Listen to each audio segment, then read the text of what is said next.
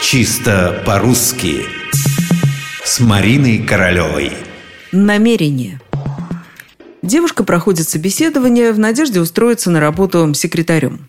Ей объясняют, что первое время придется отвечать на телефонные звонки в приемной. Она не против, но дает понять, что в будущем ей хотелось бы получить более интересную работу.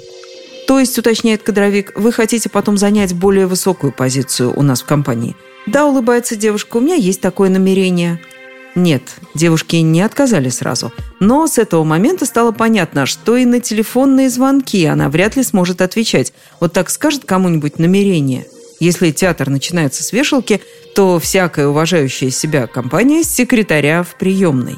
Намерение только так.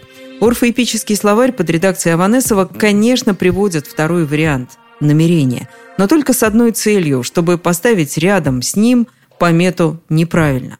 Так что на самом-то деле нет никаких других вариантов. Намерение – Намерение, как сказано еще в толковом словаре Даля, это умысел, замысел, предположение к какому-либо действию.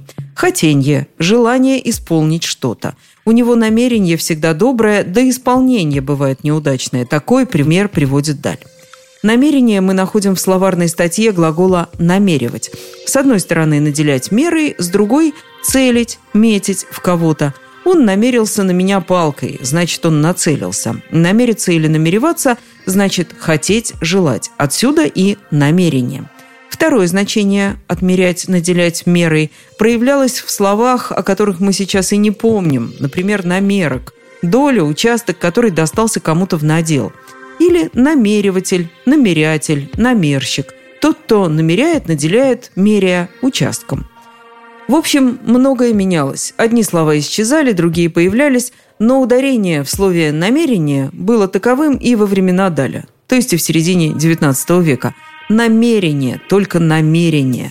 Все прочее отклонение от нормы, и отклонение довольно серьезное.